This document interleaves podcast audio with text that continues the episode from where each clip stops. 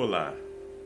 Na parábola da dracma perdida, a mulher tomou algumas atitudes sábias que, se forem imitadas, podem nos ajudar a restaurar valores que estão desaparecendo em nossos lares. Primeira atitude dela, ela decidiu ser a heroína, né? Ela decidiu ser a protagonista na sua casa. Eu, como pastor e conselheiro tutelar, já atendi muitos pais que chegavam a mim dizendo que era para eu dar um jeito nos seus filhos. Maridos pedindo que eu desse um jeito na sua esposa e vice-versa. Mas a parte importantíssima do texto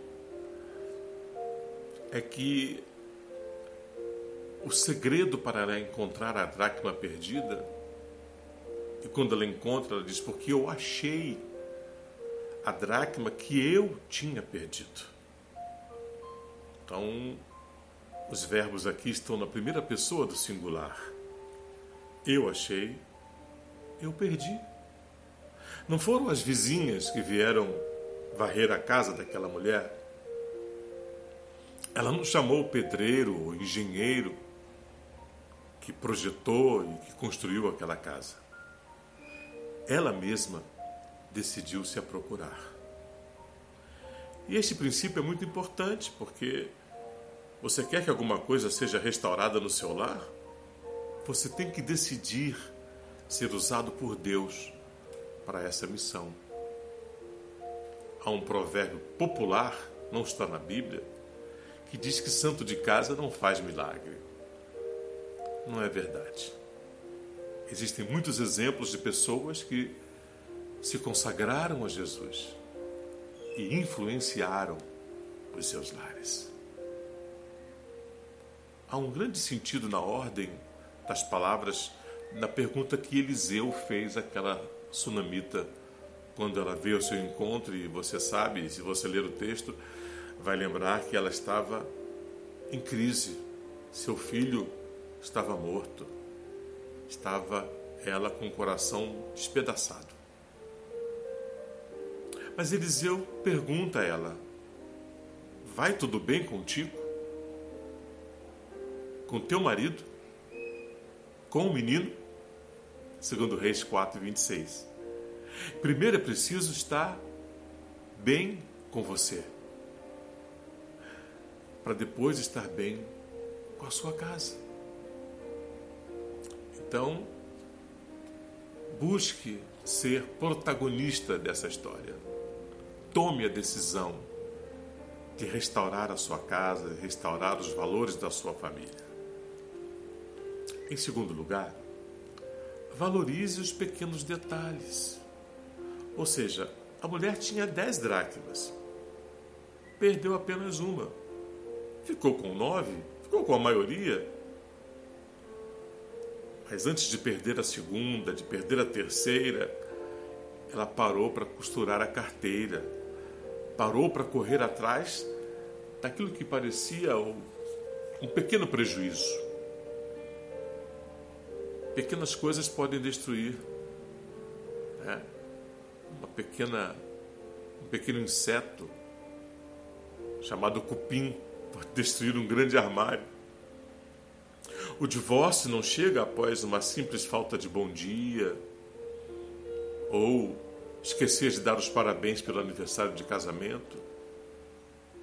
Mas é o ajuntamento desses detalhezinhos que vão faltando e aí vem a descoberta de que o cônjuge tem um amante, de que já não há mais respeito nesse relacionamento de que a afetividade esfriou. O simples fato de não usar um desodorante ou de não escovar os dentes pode uh, não agravar, né? de não falar boa noite. Essas coisas podem atrapalhar o casamento. Observe os mínimos detalhes. Peça a Deus sabedoria e discernimento para ter essa percepção dos detalhes importantes da vida daqueles que convivem com você em sua casa. E procure desenvolvê-los. Em terceiro lugar, não aceite o caos, a tragédia, o sofrimento como algo natural. Diz o texto que a mulher procura, isto é, ela não sentou-se na cadeira da comodidade dizendo: Ah, a vida é assim mesmo. É comum perder uma moeda tão pequena. Deixa para lá. Não, não. Ela reagiu, se esquentou, foi atrás. Ela procurou. Quantos em casa se sentam na cadeira da comodidade, sempre achando que ah, o mundo é assim mesmo, não tem jeito de melhorar? Ou até fazendo afirmações: todo marido é safado mesmo, todo adolescente tem que usar drogas, toda mulher é lamurienta mesmo. Isso se chama conformismo. Isso traz a ideia de estar acomodada no sofrimento. É verdade que muitos muitos acham que nada pode ser resolvido porque não estão procurando resolver. Decida-se agora mesmo a procurar um meio de salvar a sua casa, de salvar o teu lar. Decida agora mesmo investir na procura de restauração da alegria na sua casa.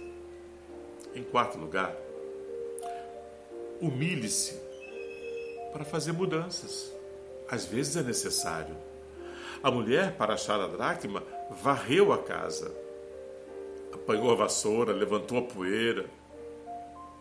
E eu creio que para varrer até encontrá-la, ela teve até que remover o tapete do lugar, trocar os móveis de lugar, varrer incomoda, varrer mexe com o que já está sentadinho.